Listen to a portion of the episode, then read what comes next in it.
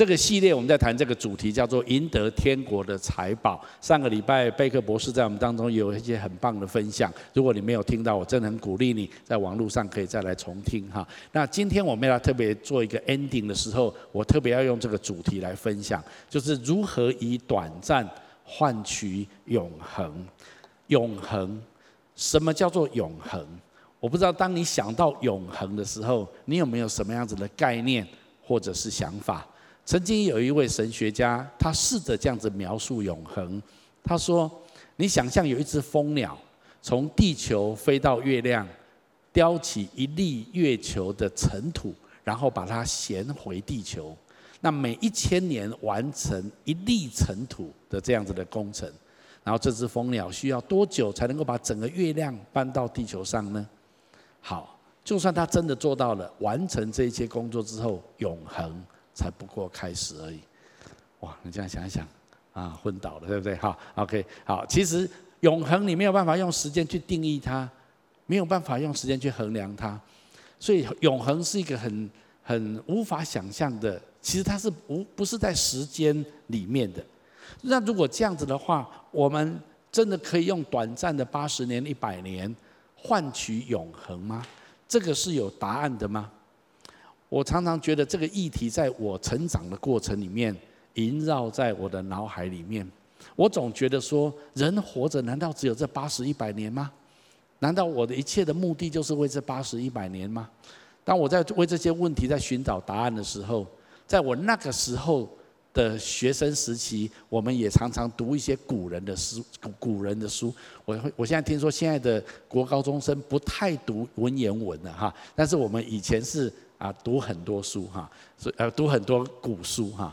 那我就啊，你知道我们华人的古人哈也讲过想过这个问题，他们在想永恒是什么啊？我给你参考一段古书哈。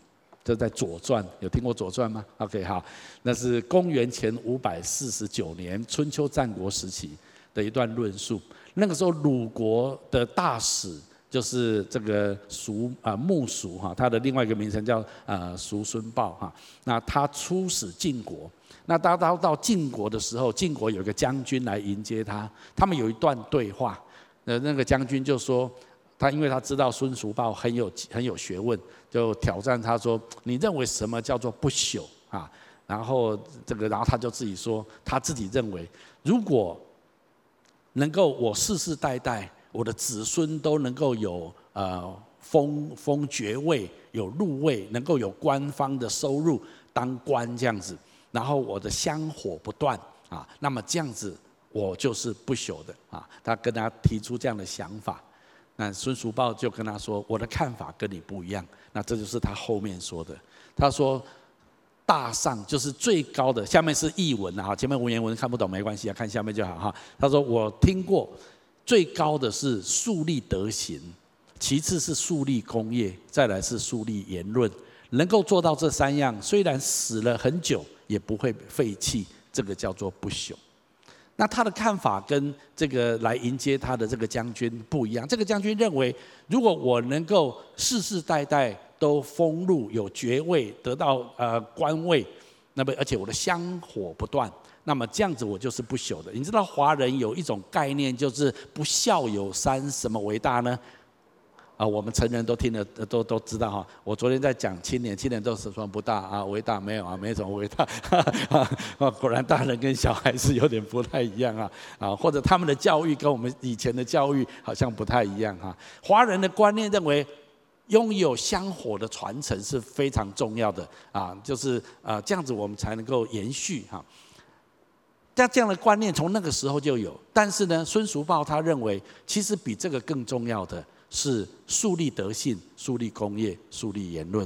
他的意思说，如果你今天能够活出一个很有道德高超的一个品格的生命，那么这样子的人是值得称赞的。或者你立下了汗马功劳，你拯救了国家、拯救了民族，那么这样子的人他将永垂不朽。或者你讲了一段至理名言，以至于后代的子孙常常引用你的话语，那么你的影响力就没有终止，这样子也是不朽。所以这个叫做三不朽：立功、立德、立言。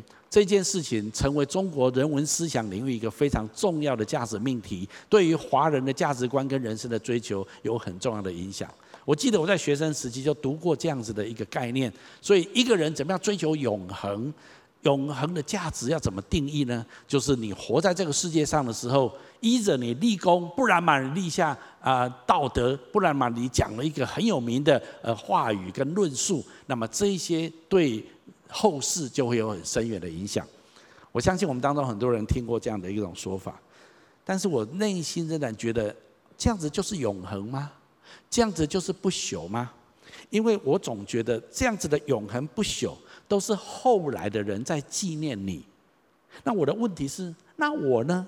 那我在哪里？假设五百年之后，人家说啊，五百年前有一个人叫修哥哈，啊，那他他人也不错啊哈，啊传了一些福音这样子哈，啊那那他哦不错，修哥不错，是他们都说我不是，那那那我呢？五百年后我我在哪里呢？那个不朽是他们在纪念我，可是我呢？你知道最近我们要吃端午节刚过，对不对？哈，我们要吃粽子，对不对？哈，我们粽子在纪念某一个人，叫什么名字？纪念他，他就这样呃跳下去，对不对？哈，那那我们的就就纪念他一个哈一个死剑哈，一个很高超的一种德性这样子哈。那我们历世历代为什么要弄粽子？因为我们就是觉得怕他在河里面饿死哈，所以说就要包一些粽子再丢。那问题是那条河现在。你你不好，就是说我们觉得说我们要纪念这个人，OK？那这样子，那可是屈原现在在哪里？我的屈原在哪里？我我的问题是这样子，难道这个就是不朽吗？而且当我读书之后，我越来越发现，科学告诉我们，地球是有年限的，地球最多只有五十亿年的寿命。那我们已经过了很多亿年了，所以以五十亿年再怎么长久，它仍然是有时间的限制的。哦，就算好，有一天，呃，就算呃这这个太阳系这个快要快要把地球吞没了。前一阵有一部电影叫做《流浪地球》，不知道有没有人看过哈？啊，就是啊，太阳系快要崩溃了，太阳快要吞灭所有的星球了，所以赶快地球要自己逃命了哈！啊，逃离太阳系的轨道，然后进到另外一个地方去。哦，那部电影听说也很有名哈。好，就算你地球活了，太阳系毁了，你逃出去了，科学家也告诉我们，宇宙也是有限制的。宇宙到目前为止，科学家告诉我们是一百三十七亿年，然后科学家告诉我们有十种可能性宇宙灭亡的方式，所以宇宙大概只有二十几亿年到两百亿年之间的年限而已。就算给你两百亿年，还有两百亿年，只要有时间限制，它都是有限的。如果有一天地球毁灭了，宇宙毁灭了，那我请问你，谁还纪念我？谁还纪念？所以那个是永恒吗？当你说干嘛想那么多哦，想那么远了，但是问题是，我在回答一个问题：我有没有永恒的？我能不能用短暂换取永恒？我在试着回答这个问题。事实上，圣经也告诉我们，所有有形质的都要毁灭。说那在那日，当人类的历史结束，当那个历史上帝收结束人类的时候，天要被火消化。而有形质的所有的物质都要被烈火消融。其实这样子的论述蛮符合现在科学家告诉我们的，地球也好，宇宙也好，有一天都会销毁。那么如果这样子，我的问题是，谁还纪念五百年、五亿、五百亿年以前的有一个叫修哥呢？啊，谁会纪念这样的？那永恒的意义难道是这样子吗？而我个人观察。每一个人确实内心都有一种渴望永恒的一种追求。古时候的华人就在问什么叫做不朽？有人说秦始皇派出一些人去找不死药，历世历代都有人觉得说，应该人类可以活久一点吗？所以科学不断的在研究这研究这样的事情。我们里面，如果你跟我，我现在今年好承认，我今年六十岁，OK，好这样子哈。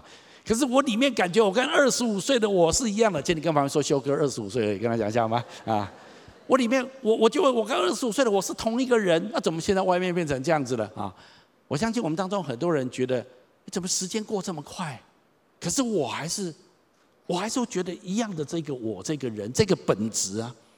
是的，其实从圣经上来看。你是永恒的神所创造的，你受造的目的是为了永恒的，所以神暂时把你放在时空的里面，限制的里面，可是你是有永恒的概念在你里面的。我不知道猫，不知道狗，它们有没有永恒的意识？可是人类是有的。圣经上告诉我们这样子说：来，他为万事设定适当的时间，他使我们有永恒的意识。我们作为人类，我们都有永恒的意识。我们总觉得时间好像不应该限制我这一个人。其实这是神创造人类的时候，放一个永恒的意识跟概念在我们的里面。所以我们每一个生命都必须回答这个问题：我们如何以短暂换取永恒？当然，你可以在很多地方找这个答案，但是我今天要告诉你，这一本圣经很清楚地告诉我们，我们如何以短暂换取永恒。第一个标题我要给大家的就是：你要认识耶稣基督，这就是永恒的生命。圣经非常清楚地告诉我们。第一个，你的肉体的生命是有限的，你的肉体的生命可能八十年，可能一百年，有些人可能再短一点，有些人可能再长一点。但不管怎么样，你的肉体的生命是有限的，终有一天你必须放下肉体的生命。但是你如何得着永恒的生命？那么就是在基督耶稣里面，你会得着永生。神是永恒的神，圣经告诉我们，这一位永恒的神。昔在、今在、永在的神，启示录说他是阿尔法，他是欧米伽，那他是起初，他也是终了，他是永远存在的神。这位永存的神创造了宇宙万物，也创造了你跟我所有的人类。刚刚圣经说，神创造我们的时候，也把永恒的意识放在我们的心里面。那这位永恒的神，他希望跟我们建立关系。他怎么样跟我们建立关系呢？我们来读一下下面这段圣经节。来，凡接待他的，就是信他名的人，他就赐他们权柄做神的儿女。这个他是指耶稣基督。就凡接待耶稣的，就是信耶稣的名，那么耶稣就赐给这样子的人一个权柄，做神的儿女。我们今天都知道，如果我生了一个儿女，我的孩子就有我的 DNA，你同意吗？啊，他就有我的生命在里面。神为什么给我们婚姻，给我们家庭，要我们两性结合产生后代？整体来讲，神都在给我们生命一个很真实的体验跟预表。这个体验跟预表，我们跟神之间的关系，这一切都是为了让我们能够了解，能够体验。所以今天神告诉我们，你要重生。耶稣跟跟尼哥底母说，你要重生才能够进神的国。尼哥底母说：“我已经生子，说我怎么再从妈妈的肚子再生一次？”耶稣说：“要从圣灵跟水生，不是要从妈妈的肚子再生。那个重生的意思是这样子，也就是说，当你信耶稣的时候，圣灵再一次的重生了你，也就是你是生成上帝的儿女。当你成为上帝的儿女的时候，一个最重要的不一样就是，你本来只有你原来的生生命，那你原来生命跟原来的 DNA，你原来的生命跟原来的 DNA 是有年限的。”八十年、一百年，顶多再多一点点。但是，当你成为上帝的儿女的时候，注意，我刚刚说，我们的神是永恒的神。请你跟我说，神是永恒的神。当你信耶稣的时候，接受耶稣的时候，神就把他永恒的 DNA 生命给你。所以，你拥有两种生命，一个是你原来的生命，这一次是有限的，一百年之后就坏掉了。可是，你有另外一个生命在你里面，就是神给你的 DNA，神给你的生命，这就是永恒的生命。所以电线杆上面说信耶稣得永生，请你跟他们说那是真的，跟他讲一下。听起来不太爽，但是那是真的，那是圣经的概念。圣经告诉我们，永恒的神怎么样跟我们建立关系？透过他的儿子耶稣基督。所以神把他的儿子耶稣基督差到这世界上来，为我们解决罪的问题，让我们可以跟他恢复关系，以至于我们可以成为他的儿女。我们重生了，我们生成有神的生命在我们的里面的一种状态。那么这样子，我们就得着了神永恒的生命。所以，就着我们的生命的存在来说，你要如何从短暂换永恒？就是你要在基督耶稣里面，你要接受他，信靠他。圣经新约有多处提到这地方，我随便再举两个经文给大家看。我们再读下面这处经文，来认识你独一的真神，并认识你所差来的耶稣基督，这就是永生。英文说这就是 eternal life，这是永恒的生命。当你认识神。并且认识耶稣基督，那你就得着永生。我们再读下面这处经文来，我将这些话写给你们信奉神儿子之名的人，要叫你们知道自己有永生。当你信靠耶稣基督神的儿子的名的时候，那你要知道你有永生。我要讲的是，圣经都讲得非常清楚，它不是讲或许、可能、希望，圣经是斩钉截铁。请你跟旁边说白话文，跟他讲一下。圣经讲的是白话文，你不用啊猜测，不用逻辑推演，不用数学公式带一带，不用。圣经讲的非常白话，讲的清清楚楚的白纸黑字。当一个人有耶稣基督的信靠耶稣基督的时候，他就有永恒的生命在他的里面。当然，今天任何一个人要去回答这个问题，我如何从短暂换永恒？他可以去世界许多的地方找答案，你可以去许多不同的宗教找答案，你可以从哲学里面找答案，你也可以从很多科学里面去找答案，你也可以从很多外星的很多外星球，呃，这个幽浮啊，这个是呃那个呃飞碟，你可以从那边去找答案。很多人在不同的哲学理论里面去试着探索永恒这个议题。当然，你要这样做都可以，但是让我告诉你。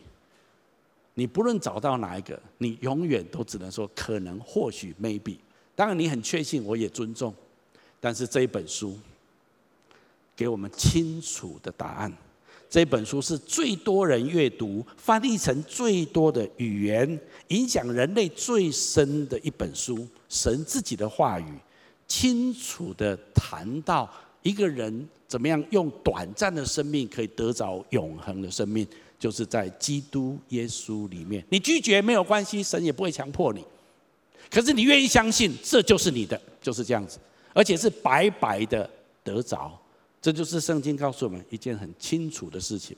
当个贝克上个礼拜在我们当中，他描述的东西我也非常的认同，因为这次我们请他来讲初代教会历史，还有以弗所书。他在这地方他特别比较谈到说。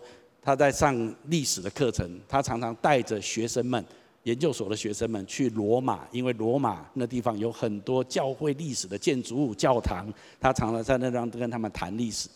他就说有一次他带着一群学生去做实地考察那些建筑物的时候，有一个学生漫不经心，然后那个学生就在那地方嚷嚷说：“我一点都对历历史都没有兴趣。”当那贝克听到之后，觉得非常严重，他就把那个学生叫下来，坐在那地方跟他讲一个小时哈。他说：“你如果不懂历史，你今天是存在是没有意义的。”巴拉巴拉巴拉跟他讲哈。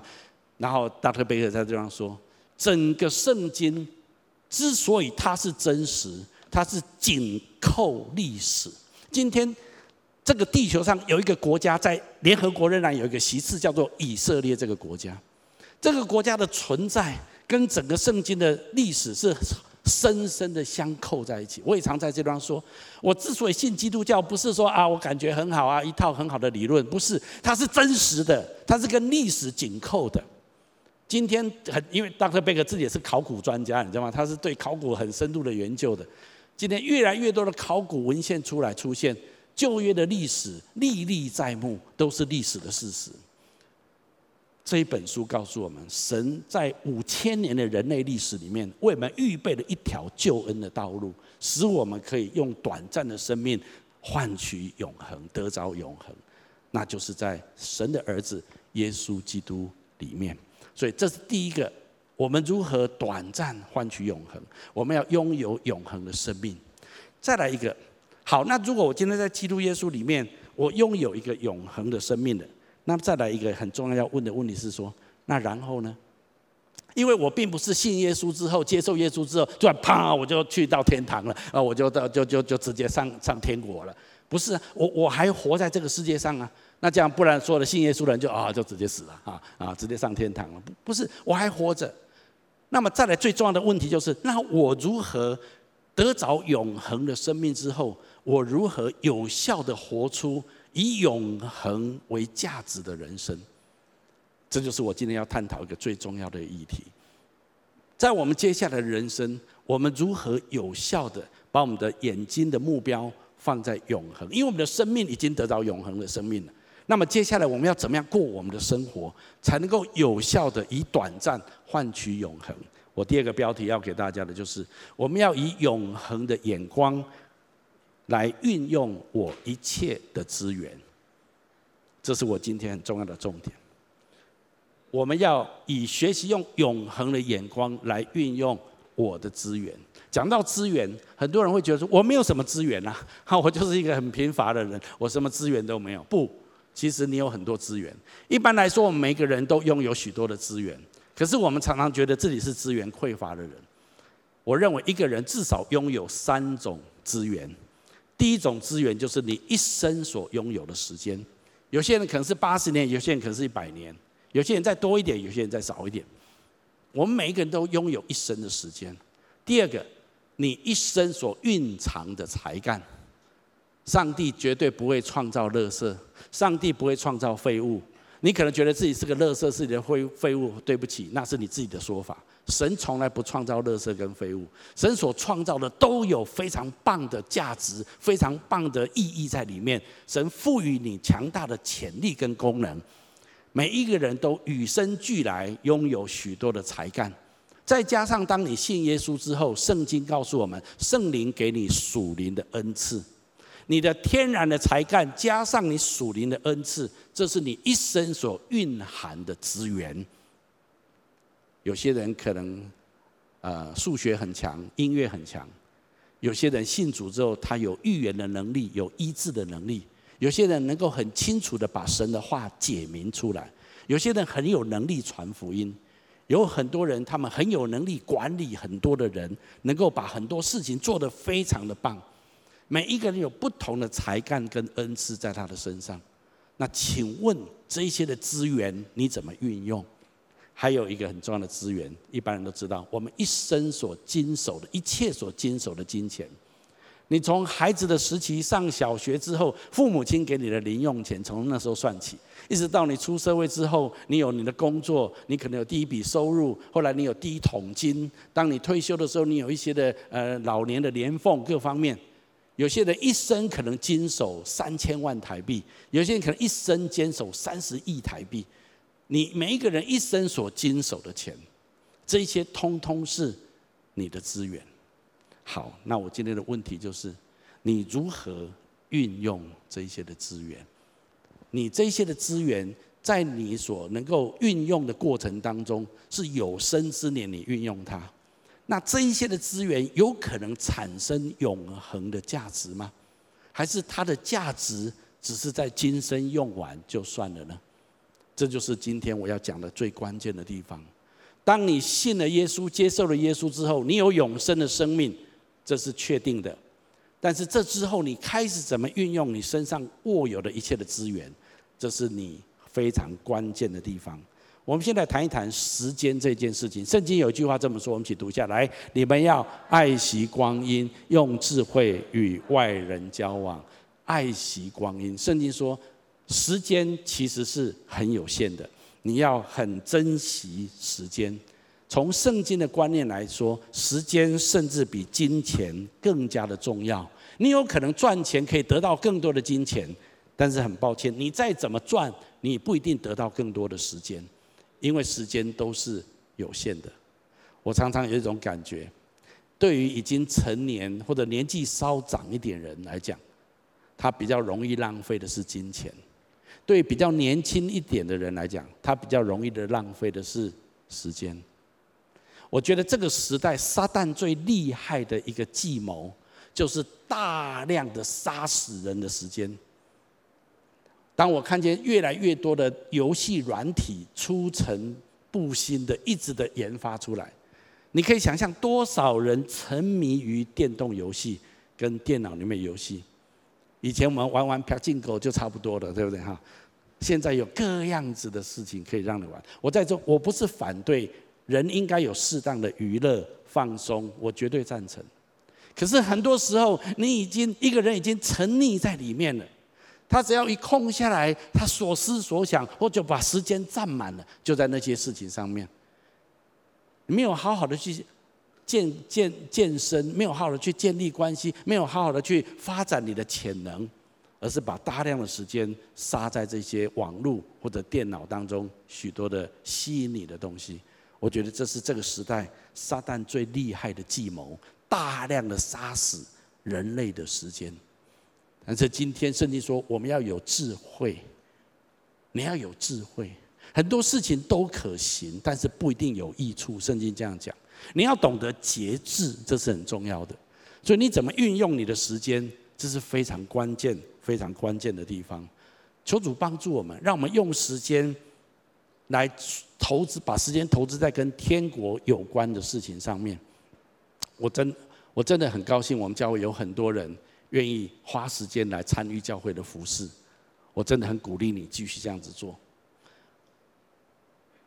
有时候在特别在荆棘教会，我知道常常会有人说：“哇，荆棘教会很累呢，哈，然后你们要去小组，又要主日，又培育课程，然后一大堆的装备啊，然后我们教会的青少年也有很多的很忙，像现在他们要办营会啊，很多很多父母很紧张啊，要考试的，还一天到晚去弄这些营会啊，然后这样子啊，忙来忙去的哈。”作为牧师哈，我跟你说哈，让他忙，你也要忙。你要忙于服侍神，把时间拿来用在更多神国度的事情当中。我告诉你，如果不这样子，在这个时代里面，你让一个人空闲是很危险的，你知道吗？你怎么知道你儿子如果没有来教会忙？你知道他晚上在干嘛？没有，他很乖，在读书哦。你知道他房间在干嘛？在读书哦。你要不要去看看他在干嘛？你知道他上网在干嘛？你知道吗？你以为他睡觉了？你要不要三点起来再打开灯看看他在干嘛？如果你不让你的孩子忙于教会，在他时间上更多的参与神国度的事情，你以为他都很好？你不要让丈夫去教会那么忙，不要让太太去教会那么忙。一个人在教会不忙，你以为他就好好的经营夫妻关系，好好的经营亲子关系吗？当然，夫妻关系、亲子关、亲子关一定要好好经营。但如果一个人不忙于有意义的事情、服侍神的事情，你叫他闲着干嘛？赚更多的钱，赚多了对对对更多的钱有意义吗？再来就是充满他的空闲的时间，撒旦很厉害。会用很多的东西杀死你空闲的时间，而且带来很多不营养的结果。今天我要让教会很忙，很忙，嗯。当然你要第一优先，家庭要顾好，这是一定的。你的事业、你的责任这些要顾好。但是神一定给你恩典，让你可以做好这些，仍然可以把你的时间投入在传福音、神国度的建造、爱神爱人、付出你的爱心许多的事情上面。如果你愿意这样做，你把你的时间投资在永恒的里面。另外一个在才能方面，圣经这么说，我们一起读下来：因为他用重价买了你们，所以要用你的身体来荣耀神。圣经告诉我们，我们的身体蕴含着许多的才干跟能力。请问你把你身体的才干跟能力用在哪里？圣经说，你要用你的身体来荣耀神。很多时候，你都不知道你里面有多少的潜能。你以为你只有某一方面的能力，没有某一方面的能力。不，你不要限制你自己。拿我自己来说好了。我知道，我是我读建筑系之后，我对建筑就充满热情。在我年轻的时候，现在也不太老了哈，就是说我自己对建筑设计、对建筑的美学，我真的是充满热情。而且我觉得我很有能力在这一方面，可以把建筑设计做得很好。当我看见一栋自己所设计的建筑物盖起来之后，那种满足感实在是很难描述啊！我只是画画图、设计设计，人家花好几亿把它盖起来，我就觉得很好玩，很好玩。以前是做做模型，现在人家真的花了好几亿把这个建筑物盖起来。那我觉得那种成就感、那种满足感，真的是让自己觉得很兴奋、很有价值。我也觉得这方面我的才能是不错的。那我从小就觉得我是一个比较内向的人，请你相信我好吗？我是很内向的，好吗？可以吗？好，OK。当时贝克也说他很内向，他是骗人的，我不相信了。没有了，真的，我知道他是很内向。你问我老婆就知道，我是中间偏内向的。我从小最怕的就是站在众人面前讲话，这是我最担心的。所以我从来没有想过我要当牧师，请你相信我，OK。好，那所以，但是当我越来越发展我的设计概念的时候，因为设计是躲在房间里面跟业主谈一谈，然后这样子的，我我很 enjoy 这样的一个一个工作。但是好像神慢慢的让我看见，我有一种潜能，有一种恩赐，就是当我去跟人家分享福音，当我去跟人家传福音布道的时候，或分享神的话语的时候，我发现有一些人真的会信耶稣，有一些人真的他的生命会改变。我就觉得，哎呦，真的神也有给我这种潜力，也有给我这种才干跟恩赐。然后有一天，慢慢慢慢的，好像神让我的时间要更多的放下我在建筑方面的工作，要更多的投资在我在传福音跟服侍神，在讲神的话语这一方面。然后有一天，神叫我完全放下建筑，成为牧师。当然我很愿意这样做，但是有一个很现实的事情是，钱少很多，这样你同意吗？啊，哎，同意吗？啦，阿妈妈？哈，这当建筑师还蛮赚钱的，我必须这么承认承认。可是当牧师，钱真的是有限啊。但是我发现，如果我的身体是献给神，我就不能够用金钱的收入来衡量我的价值。当神给我一种潜力，因一种才干，是我可以去把神的道讲出来，把福音宣扬出来的时候，那么神说：“我要你用更多的用你的时间跟恩赐来做这件事情。”我知道我们当中很多人，你可能会面临这样的事情。人生有不同的季节，某一些的季节，神很祝福你，让你在事业上、工作上，也许赚很多钱。可是，当你认识神之后，神开始发展你的恩赐，发展你另外属灵的很多的才干。当你越开始做的时候，你会看见你的生命可以发展出许多新的潜力出来。透过这样子的服饰，很多人会因为你得到祝福。那么，如果这样子，我不是说每一个人都要跟我一样，而是其实你身上有一种潜能，有一种神要使用你的才干，可能是你所不知道的。但是，如果你愿意把身体用来荣耀神，那么神就会一步一步的发展你，让你的生命可以这样子来被神使用。我们的身体不是用来让自己享受就好。很多人人生的目标就是让自己更爽快一点，让自己的肉体更快乐一点，让自己更满足一点。神说：“你不要做这种人。”神说：“你的身体不是你的。”圣经说：“你的身体是神用重价买回来的。”圣经甚至有一个观念：你的身体就是神的殿，那是神神圣的地方。所以不要把你的身体玷污你的身体，让你的身体做很多神所不喜悦的事情。你要知道，有一天你的身体是不能够带到永恒里面去。你在这个身体里面所做的很多事情。也不能够带到永恒里面去。按照圣经的观念，你在这个世界上，你的才干跟你的能力所做出来的很多事情，大部分都不能够带到永恒里面去。但是只有两件事情你可以带进去，一个就是你的品格，一个就是你服侍的果效。我们来读一下圣经这句话好吗？来，我听见从天上有声音说。你要写下，从今以后，在主里面而死的人有福了。圣灵说：“是的，他们习了自己的劳苦，做工的果效也随着他们。”你知道，你在这个世界上，你做一些事情会跟着你到永恒去，你知道吗？你做很多事情是没有办法跟你到永恒的，但是你做一些事情是可以跟你到永恒的，就是当你为了神的国度。为了福音，为了爱，为了真理所做的许多事情的时候，那些事情是可以跟着你到永恒的。但是那一些你只是为了满足自己的欲望，追求自己的理想，所耗所耗费的很多的劳力劳苦，如果不是在神要你做的事情上面的时候，那么那一些就跟着你在地上的时间结束而而结束。这时候，这时候真的有一天，这是非常挑战的。我很高兴，昨天在金旗教会在这个地方，我们教会有一个一万的课程的训练，我们有超过八百个人在这地方受训练。我知道这八百个教会很棒的领袖跟同工弟兄姐妹们，我为你们喝彩，因为你们愿意把你们的身体献出来，学习怎么样去有效的服侍别人、关心别人、牧养别人，这就是对了，就是这样子，把你的身体拿出来，不是为自己，不是想赚更多的钱，不是想有更好的人生的目标的完成，而是为了别人，为了爱的缘故，为了服侍别人的缘故。你愿意给出你的身体，给出你的才干，给出你的恩赐跟能力，也给出你的时间，这样子，你的短暂换取永恒。神接受你这些做工的果效，会随着你们到死后永恒的世界里面去。这圣经给我们一个非常重要的概念。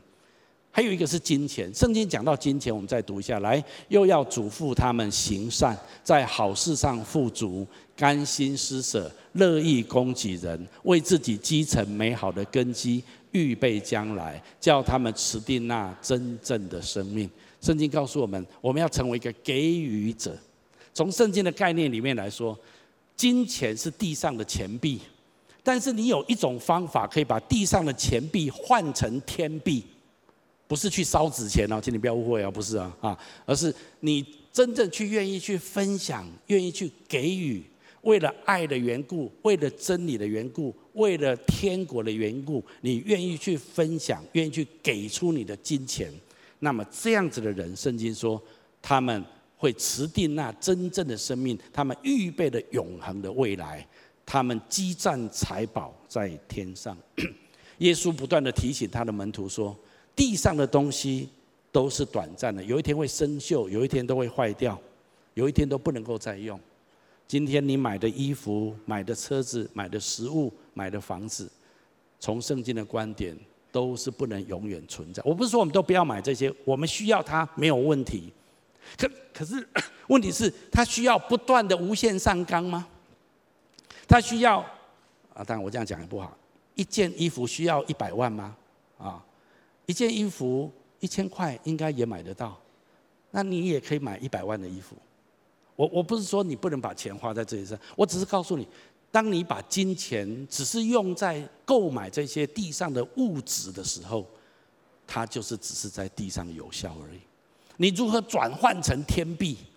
当你愿意去给予、愿意去分享的时候，那就是可以转换到天币的时候。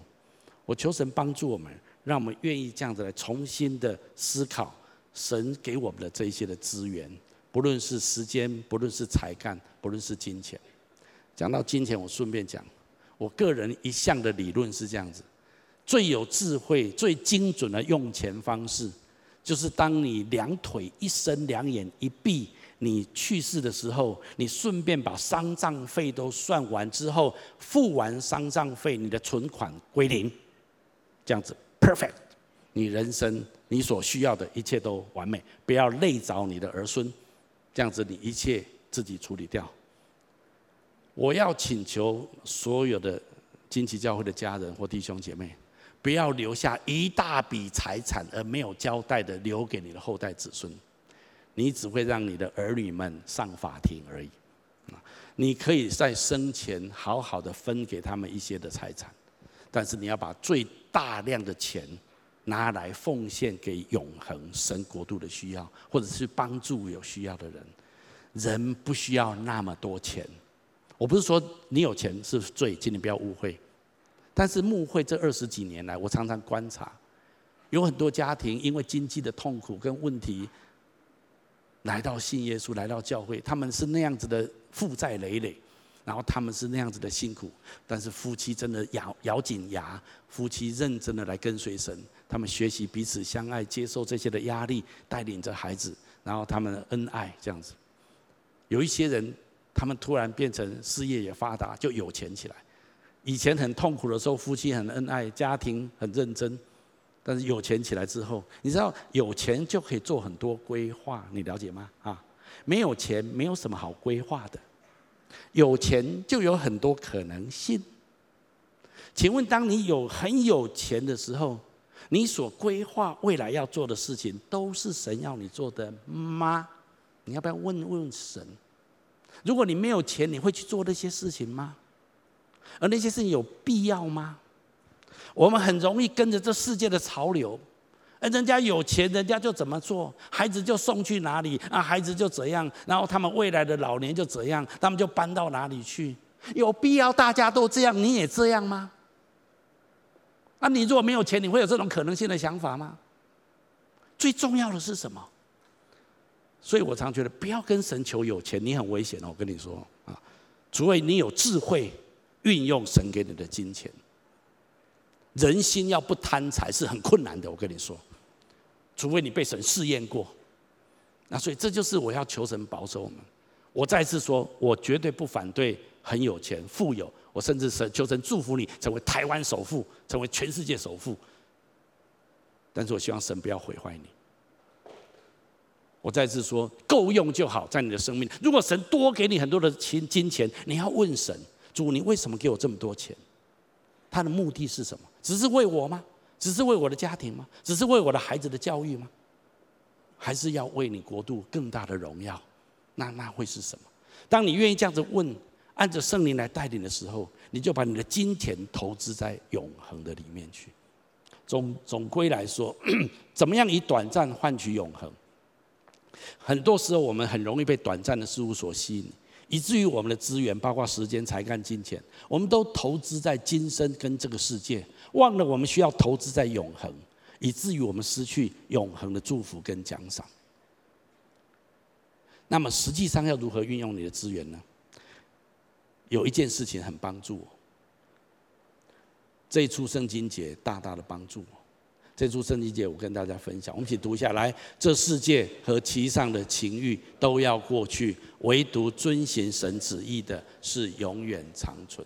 如果你问说，我要怎么样运用我的金钱、我的才干跟我的时间，在我现在的处境，我要怎么运用？OK，那么我告诉你，每一个人处境都不一样，你只要问一件事情。你就会很精准的把你的资源用在永恒的里面，就是这件事情。我的意思是这样子，你要保持一个很重要的态度，就是愿意在凡事上认真的寻求明白，而且遵行神的旨意。这件事情帮助我太大了，当然我很实际的面要这样说。牧师，我有啊。这件事情到底要换这个工作还换那个工作？到底要跟这个人结婚还跟那个人结婚？到底我现在应该做这个选择还是做那个选择？我也有问神啊，我就说神啊，请问你是什么？然后仔细听，空白，没有声音了啊。我我我要跟大家说，怎么样明白神的旨意？很简单，我告诉你一个原则。我先讲我自己，当我寻求神的旨意的时候，我从来没有一个经验。是我耳朵亲耳听到说，祥修，你应该要这样做，这样做，那样做。我从来没有听到这种声音，我也没有在做梦里面梦到神跟我说，你要这样做，那样做，那样做。有了，有一两次有了，但是大部分的时间是没有。我也从来没有走在路上，突然天空有一个云彩说，祥修，你这个要这样做，要这样做。我从来没有这种特殊超然的经验。但是，那你怎么知道神的旨意是什么？我现在就告诉你，我的答案已经跟你讲。关键是态度，请你跟我说，态度很重要。就是你持守一个态度，叫主啊，我不管怎样，我一定一定要遵循你的旨意，请你让我知道，让我明白。我我告诉你为什么这个很重要。请问你想想看，我们的神，如果有个孩子跟天父说：“阿爸天父啊，我好想明白你的旨意啊，我好想知道，我好想遵循你的旨意，请你让我明白，请你帮助我遵循。”阿爸说：“不要，我要了，不要。”你觉得我们的神会这样子吗？我们的神不会这样子的，他很爱你，他巴不得你来了解、跟明白、跟遵循他的旨意。那为什么我听不到？为什么我听不到？关键是态度。你知道很多人问神神啊，你觉得可不可以？其实心里已经做决定了，你知道吗？我那个人非嫁不可，不管了哈。主啊，你觉得可以吗？那份工我已经决定那份工作了。主啊，你觉得怎样？你不用白问神，神说你已经决定了。主要是态度，我再告诉你这个态度。如果你有一个很认真要明白神旨意的态度。你慢慢就会明白，而且神通常会跟你说：“知道的先做，不要问太多。”例如说，稳定的委身教会生活，圣经上有没有说？有没有说？圣经说的先做好吗？饶恕一个那个你很恨的那个人啊，这是神的旨意吗？这是神的旨意，你不用问神，不用祷告，可以吗？牧师跟你说就可以了啊。好好的参加教会生活，原谅一个人，开始学习给出十亿奉献，接受教会的装备跟课程训练。我的意思是说，其实圣经已经告诉我们很多很基本的东西，你从这里开始做。神说，你代数还不会，不用学微积分，这样可以吗？啊，不用学微积分，你先把基本盘弄好，你就慢慢会了然于心，神对你生命的带领。耶稣说：“我的羊听得见我的声音。如果你一天到晚听到神的声音，你可能幻听。我跟你说啊，你不要这样讲哦。我一天到晚听到声音，而不是神通常不是这样跟你讲话的。神是一步一步的引导你、教导你的。但是如果你有一颗心、有一个态度，主，我真的愿意尽可能的在凡事上来寻求明白你的旨意，而且遵循你的旨意。”我告诉你，神一定引导你。那就算你走错了啊，这次选错了啊，走错路了，神也很喜悦。神觉得你好可爱哦，你很愿意，但是你实在是有点笨，好走错，那那也没有关系。神会给你恩典，让你再回来，阿门吗？而且神幕后的祝福会超过先前的祝福在你身上。我今天告诉你，有一天我们见神的面的时候，没有人有任何 excuse，你没有任何借口。神啊，我想知道，可是你不告诉我啊，没有办法。没有人有任何借口在这件事上。神说：“我早就让你知道你要怎么做了，只是你不愿意嘛。”那我今天鼓励你，你不用问牧师说：“我的时间要怎么用？我的金钱要怎么？我才干要怎么样用才能够短暂换永恒？”你只要抓住这个原则，主啊，我愿意让我的时间、让我的才干、让我的金钱都短暂换永恒的投资在永恒的国度。主，你告诉我，我要怎么样遵行你的旨意，神就会开始教导你。如果你愿意这样做，你真的短暂换永恒。最后一个标题我要给大家的：人生短暂在世，其实是为了永恒的目的。圣经在这一方面很清楚跟我们讲这个概念。不管你是八十年、一百年，或者长一点或者短一点，无论如何都非常的短暂。我记得我父亲在他的晚年跟我同住，我接来接他来我家住的时候。我父亲最常常讲的一句话，虽然他是一基督徒，他也很爱主，但是他最常讲一句话就是说：“啊，那一忙尼固变老人啊，就是怎么一下子就变成老了。”他常常跟我谈到，他小时候跑很快，他记得他小学的时候田径赛他都跑第一名啊，他就觉得他的人生怎么一眨眼就变成八十几岁的老人。他年轻的时候忙的时候都忘记这件事情。可是，一老时候有时间一停下来想的时候，就觉得怎么突然之间自己变成八十几岁的老翁。我相信不是只有我父亲，我们每一个人都会经历这样的事情。不管你认为你现在的年未来年日还很长，你人生你要知道，从永恒来看都极其短暂。而神创造我们活在这个世界上的目的是为了永恒。所以我要再次的简单的说，要善用自己的人生，以短暂换永恒。那你不，你必须要不忘记两个事实。第一个事实就是，跟永恒相比，人生极其短暂。第二个，尘世只是暂时的居所，你不会在这里停留很久，所以不要太过依恋它。这个世界上的人都以这世界为目标，他们依恋这世界，或者他们认为在这个世界上世上立上丰功伟业，至少后面的人能够纪念他。我要么立功，要么立德，不然嘛立言。我后代的人会纪念我所做的。我告诉你，地球有一天会毁灭，宇宙有一天会消失，永恒吗？要永恒到哪里去呢？所以这一些都是告诉我们，都很短暂。圣经有几个观点。从永恒来看今生今世，我给你看圣经怎么看好不好？第一处圣经我们一起读下来。我们不过从昨日才有，我们在世的日子好像影儿。圣经给我们两个概念，第一个就是在世界上的日子，好像你昨天才醒过来，今天就睡着了。你在世界上只有一天的时间而已。或者好像影子，我们都知道，有时候我们看见一朵云彩过去，哎，有有有太阳遮映了，不错，哎，一下云又过去了，就是像一个影子一样，就这样过去了。有一天你会突然就啊，人生过去了，对，过去了。圣经给我们这样概念，很短暂的。圣经又给我们另外一个概念，就是我们真正的家乡是在天国。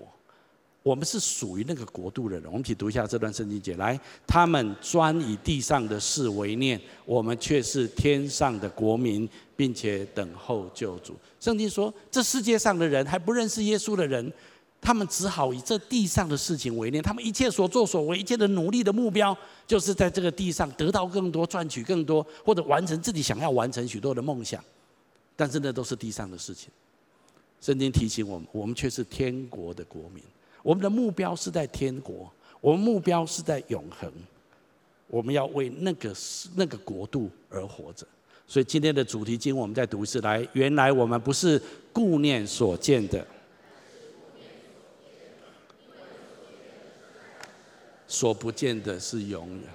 所以因为这样子，你要知道，神给我们丰盛的生命，并不是意味着你会物质丰盛。功成名就，心想事成。我知道有一些教会或者有一些基督徒会这样期待：哦，耶稣基督给我们丰盛的生命，就是我们要赚很多钱，我身体要很健康啊，我的功 我功成名就，我心想事成。我告诉你，这跟那件事是无关的。是的，神要给你丰盛的生命，可是那丰盛里面最重要不是物质的享受跟地上的成就。那个丰盛的生命，是你能够活出你生命最美好的意义，最具有永恒的价值。一个跟随耶稣的人，神没有保证你成为亿万富翁，神没有保证你事业成功，神，但是神与你同在，让你在人生各样子不容易的处境，能够绽放天国的色彩，能够在那里继续的倚靠神，荣耀神的名。严格讲起来，在历世历代那一些真正跟随耶稣的人，他们以短暂换永恒的那些人，坦白讲，有些人下场并不太好。保罗是最好的例子。保罗是一个跟随主的人，他最后是在监牢里面度过的。这个上个礼拜，当着贝克在我们当中，我们在讲初代教会历史，他的初代教会历史深深的触动我的心。如果你知道基督教的初代教会是公元三百年，公元零年到公元三百年之间的基督徒，你会震撼到无以复加。我很鼓励你买 Dr. Baker 的 DVD 来看。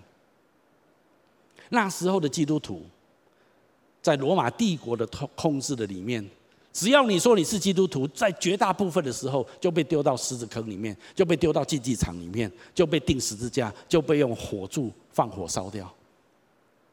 那你说那基督徒怎么生存？是，所以他说有一段时间逼迫最严重的时候，他们都都只有在一个地方可以聚会，他们是在墓穴的里面，凌晨十二点的时候聚会，因为罗马人认为哈半夜十二点的坟墓是鬼魂出来的时候，所以没有人敢去墓穴。但是基督徒说啊最好，那我们就去那聚会，所以基督徒都躲到墓穴，在半夜凌晨的时候。在那地方聚会，这样子的被追杀、殉道、到处逃窜的基督徒跟教会，在公元三百一十三年，把整个罗马帝国吞灭，变成基督教世界。基督教不是拿着刀、拿着枪，像别的宗教一样，用用暴力来夺取政权，不是。基督徒是用爱，是用宽恕，是用基督的真理。来翻转整个世界。当他在讲初代教会的时候，多少牧师、多少信徒，他们虽然面临竞技场的威胁、死亡的威胁，他们没有否认耶稣的名。他们短暂的人生换取永恒的奖赏。所以圣经上有一句话这么说，我们一起读下来：这些人都是存着信心死的，并没有得着所应许的，却是从远处看见。且欢喜迎接，又承认自己在世上是客旅，是寄居的。他们却羡慕一个更美的家乡，就是天天上的。所以神被称为他们的神，并不以为耻，因为他已经为他们预备了一座城，那就是永恒的城。按照圣经来说，你在世界上的生命跟存在，还有你这个自我意识，不是你存在的全部。那只是你存在的一开始。当德贝克特别这次说，当你离开这个世界，进入神的国度之后，你的存在才真正的开始。C.S. 路易斯说，你才从一场梦当中真正醒过来。如果从我们的学制里面说，你才幼稚班毕业，你真正进入小学，你在世界上的日子只是幼稚班而已。从圣经的观点来看，你存在上帝创造你的终极目的是在永恒的国度，不是在这地上的七八十年。七八十年只是在训练你、预备你来承接未来永恒的国度而已。这是圣经给我们的观念。所以我们愿不愿意放下这个世界的眼光，我们以永恒的眼光来衡量、评估我们一切资源的运用？最后，我要这么说。当你到达天堂，不用两秒钟，你就会大声的质问：为什么我把那些暂时性的东西看得那么重要？我到底在想什么？我为什么浪费这么多时间、精力跟才智在那些不具有永恒价值的事物上面？我告诉你，不到两秒钟，你会很深的后悔。好消息是，今天你仍然可以以短暂换取永恒。我们一起来祷告。阿爸父神，我奉你的名祝福每一位在场，还有在所有的分堂点、在视讯点，亲爱的弟兄姐妹、来宾朋友，打开我们心灵的眼睛，救我们脱离这个世界许多错谬的思维跟看法。主，让我们有天国永恒的眼光，让我们有智慧的来运用我们一切你赋予我们的资源，让我们用短暂的生命换取永恒的生命，还有价值。我要请大家继续把眼睛闭着。在我预备这篇信息的时候，我灵里面有一些的感动。我要用一些话来鼓励我们当中一些人，不管在现场或分堂点或在视讯点，我们当中有人，你常常问神，也问自己说：我这一生到底要做什么？我的人生要怎样活才会有永恒的价值？我觉得神要跟你说，你的心会一直问这个问题，是神在引导你的心。因为这个世界上许多人所追求的东西，你看不惯，你的心知道，就算你得到了大家都想要得到的那些的东西，其实你也不会真正满足的。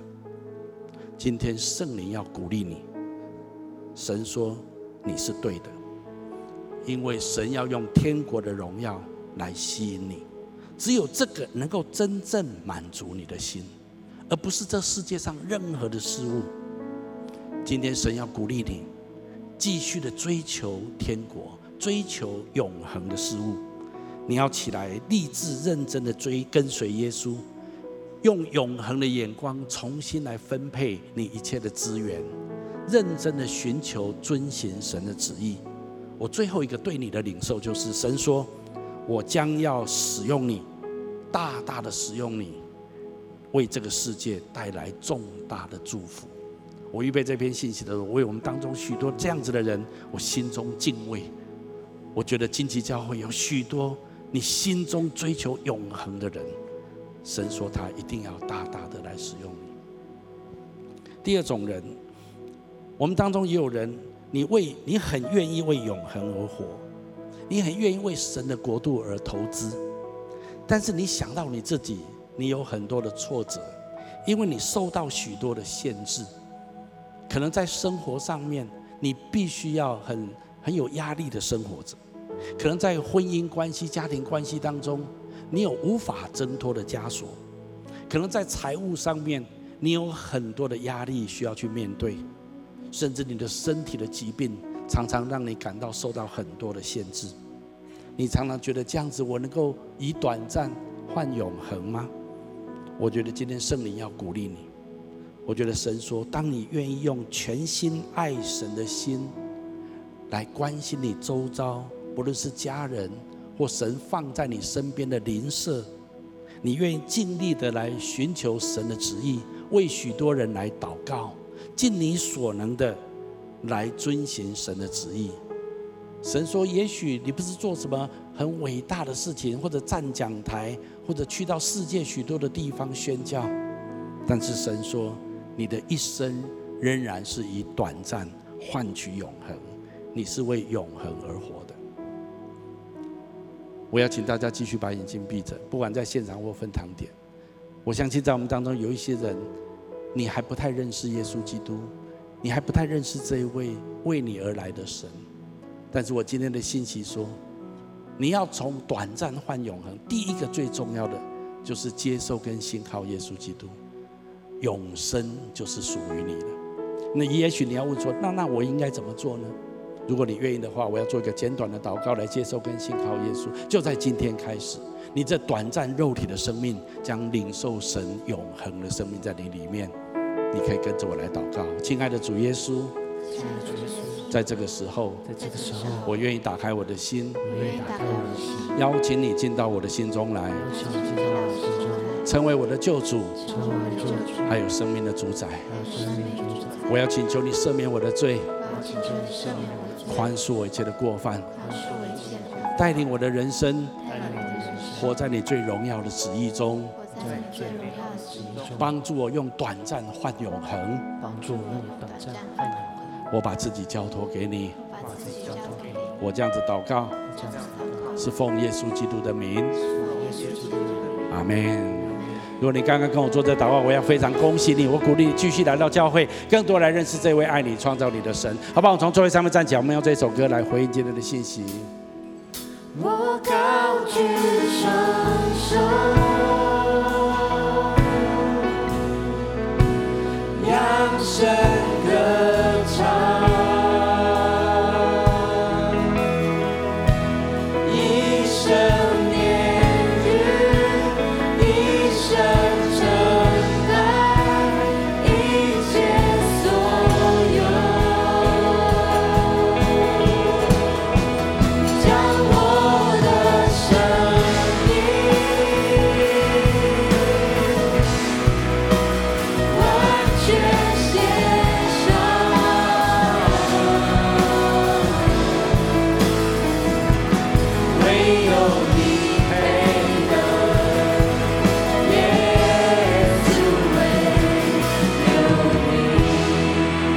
爱的阿爸父神，我奉你的名祝福每一位亲爱的来宾、朋友、弟兄姐妹，主帮助我们跟每一个人都有永恒天国的眼光，让我们可以用短暂的今生今世换取永恒的生命跟价值。